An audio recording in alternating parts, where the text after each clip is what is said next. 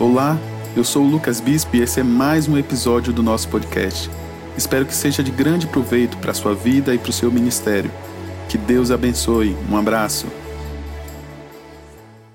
Alguma vez você já se perguntou para que que serve a música nas reuniões? Por que que nos nossos cultos, nos nossos encontros, em nossas reuniões, por que que sempre tem que ter música, né? De onde é que veio isso? Por que que isso é tão importante? E eu tava pensando sobre isso e eu quis gravar esse vídeo para explicar, porque muitas vezes alguém pode se perguntar. E hoje em dia a gente vê que se dá uma importância muito grande à parte da música às vezes parece até que um culto, uma reunião, um encontro dos irmãos não pode faltar música. Muitas vezes, em muitas situações, parece que até é a coisa mais importante. E não é bem assim. Na verdade, a música é muito importante sim, e a gente precisa reconhecer a importância, a gente precisa entender a importância dela para que a gente faça com o coração correto, mas não que ela seja a coisa mais importante do culto, ou seja, se não tiver música não tem culto. E na verdade não é isso. Quando a gente vê em Efésios, no capítulo 5, versículo 19, falando entre vós com salmos hinos e cânticos espirituais. Então a própria Bíblia ensina que a gente precisa falar entre a gente com salmos, com hinos, com cânticos. A gente precisa ensinar uns aos outros com, com músicas, com as canções. Então você já percebe que existe uma importância assim da música. Existe inclusive para que a gente esteja cantando uns para os outros, ensinando uns aos outros, para que a gente não se esqueça da bondade do Senhor, da fidelidade do Senhor, daquilo que Ele faz em nossas vidas, daquilo que Ele fez em nossas vidas e para que a gente não esqueça de louvar o Senhor. Então é muito importante a música.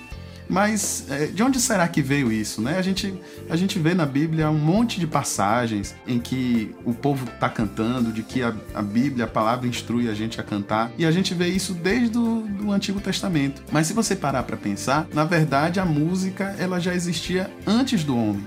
Às vezes a gente acha que o homem que inventou a música, que a música é algo que veio do homem, mas na verdade a música veio do céu.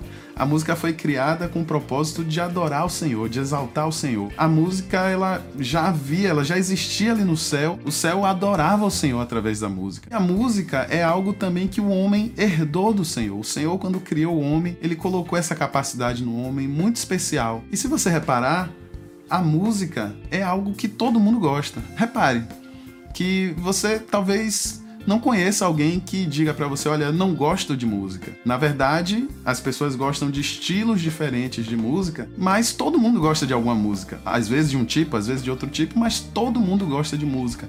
E isso é algo que o Senhor plantou no nosso coração. É nosso. E isso é algo que a gente herdou do Senhor. Mas o Senhor plantou com um propósito muito definido.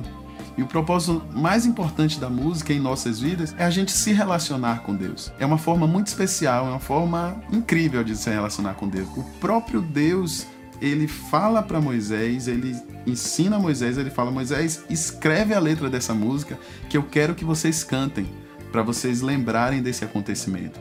Então, o próprio Deus inspira Moisés e, e fala: oh, Moisés, anote essa letra dessa música para que vocês lembrem disso, para que vocês cantem isso. A música é algo muito próprio do Senhor, é um propósito dele para o homem e a gente não pode esquecer disso. Em Colossenses, no capítulo 3, versículo 16, a palavra diz: A palavra do Senhor habite abundantemente em vós, ensinando-vos e admoestando-vos uns aos outros com salmos, hinos e cânticos espirituais cantando ao Senhor com graça em vosso coração. A música também é uma ferramenta, é uma forma da palavra do Senhor habitar abundantemente em vós, ou seja, a gente ensinar uns aos outros a palavra através da música. 1 Coríntios capítulo 14, versículo 26, ele pergunta: "Que fareis, pois, quando vos ajuntais?" Ou seja, quando estiverem juntos. E aí ele diz: "Um tem salmo, outro tem doutrina, outro tem revelação, outro tem língua, outro tem interpretação." E aí ele diz: "Passa-se tudo para edificação. Ou seja, não é que a música seja a coisa mais importante. Ele não diz o que vocês farão quando vocês se reunirem. Vocês vão cantar, vocês vão ter salmos. Não, na verdade ele diz: olha, quando vocês se juntarem, sim, um tem salmo, mas outro tem doutrina, outro tem língua, outro tem interpretação, outro tem revelação. O importante é que se faça tudo para edificação. E isso a gente tem que estar muito sério, muito marcado em nosso coração. A gente tem que estar com isso muito claro de que a gente faz música, a gente nas reuniões, a gente tem o um período de louvor, a gente canta, a gente toca e que nosso objetivo é, claro, adorar o Senhor e edificar a igreja. E essa precisa ser nossa motivação.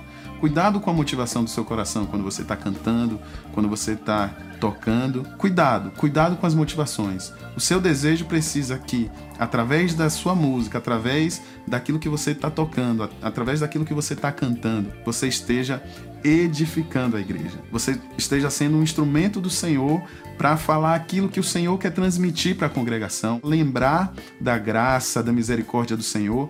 Esse é o objetivo da música. Não é que ela seja mais importante do que as outras coisas, mas você precisa reconhecer a importância e fazer com o coração a diligência e a dedicação que isso impõe. Espero que tenha abençoado a sua vida e lembre-se, todo ministério é um serviço e todo ministro é um servo.